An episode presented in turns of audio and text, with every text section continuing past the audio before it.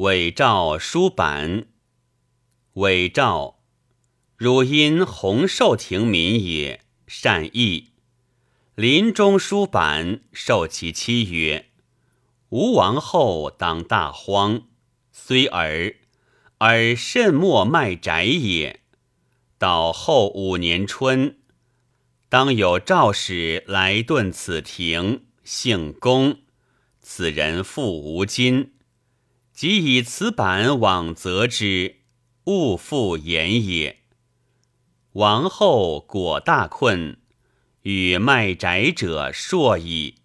一夫言，折止。至期有公使者，国止庭中。七岁积版择之，使者执板，不知所言，曰：“我平生不付钱。”此何缘耳也？妻曰：“夫临王守书版，见命如此，不敢忘也。”使者沉吟良久而悟，乃命取诗试之，挂成。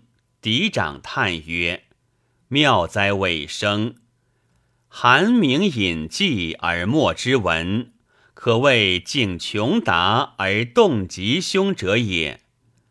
于是告其妻曰：“吾不负金，贤夫自有金。乃知王后当暂穷，故藏金以待太平。所以不告而复者，恐金尽而困无疑也。